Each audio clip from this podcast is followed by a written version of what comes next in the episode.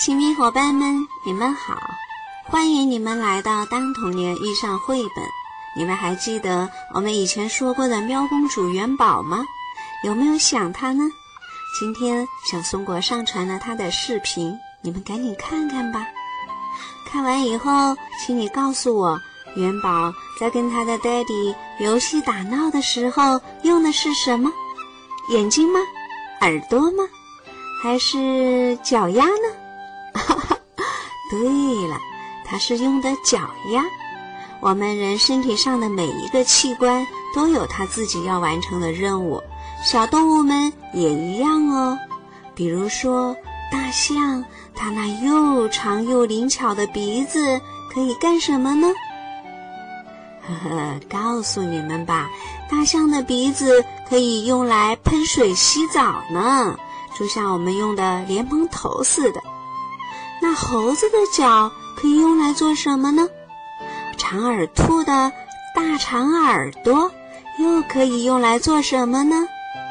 哇，还有好多好多的问题等着我们去寻找答案呢。现在，小松果隆重的给小伙伴们介绍绘本：这样的尾巴能做什么？这个故事特别生动有趣，还可以帮助我们找到答案。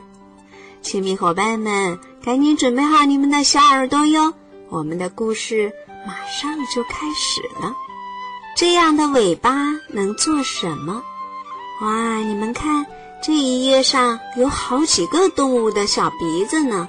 你们说鼻子可以干什么呢？如果你是一只鸭嘴兽，你可以用鼻子挖土；如果你是一头大象，你可以用鼻子洗澡。如果你是一只新鼻鼹鼠，你可以用鼻子探寻地道；如果你是一只土狼，你可以用鼻子寻找下一顿饭；如果你是一只鳄鱼，你躲在水里的时候可以探出鼻子呼吸呢。哇，鼻子的本领还真大呀！好了，我们来翻开书看看下一页吧。有好多的耳朵呢。那这样的耳朵能做什么呢？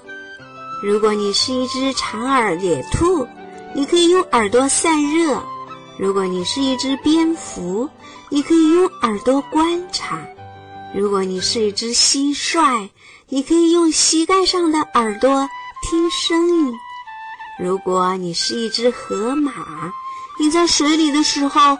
可以紧闭你的耳朵。如果你是一头座头鲸，你的耳朵可以听到几百海里远的声音呢。哇，座头鲸的耳朵能听这么远，真神奇！哦，看下一页，这里有好多尾巴呢。那这样的尾巴可以做什么呢？如果你是一头长颈鹿。你可以用尾巴赶走讨厌的苍蝇。如果你是一只臭鼬，你抬起尾巴就表示你快要发动臭气攻击了。如果你是一只蜥蜴，你可以截断尾巴逃跑。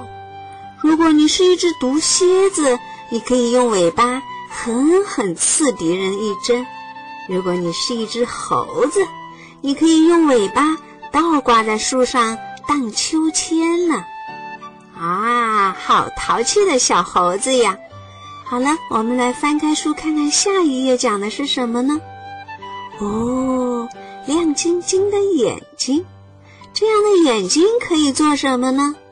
如果你是一只老鹰，你可以从高空发现小动物；如果你是一只变色龙，你可以同时看两个方向。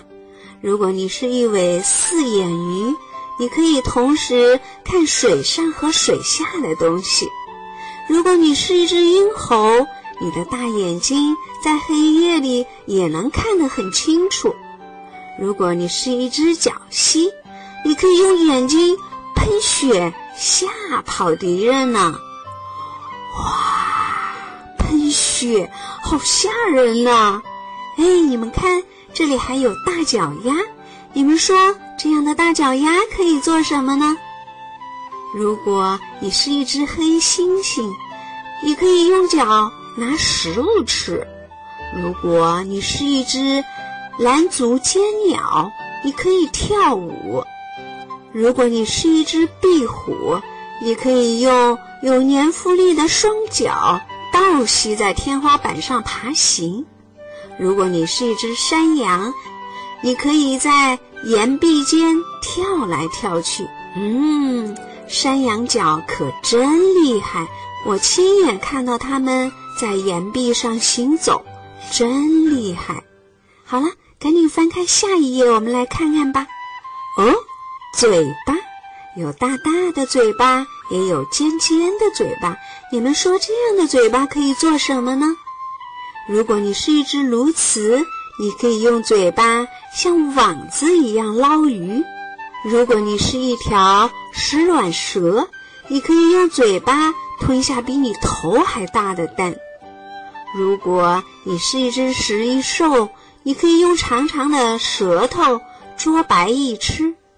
如果你是一只蚊子，你可以用嘴巴吸血；如果你是一只涉水鱼，你可以喷射水柱。击落昆虫。好了，亲密伙伴们，我们的故事讲完了。小动物们身上的这些器官是不是很厉害呢？你找到了想要的答案了吗？关于小动物们的百科知识还有很多很多。如果你想了解的话，就赶紧去阅读更多的书本吧。别忘了哟，好听的故事要赶紧分享给更多的人。好了，今天我们就聊到这儿吧，下次再见。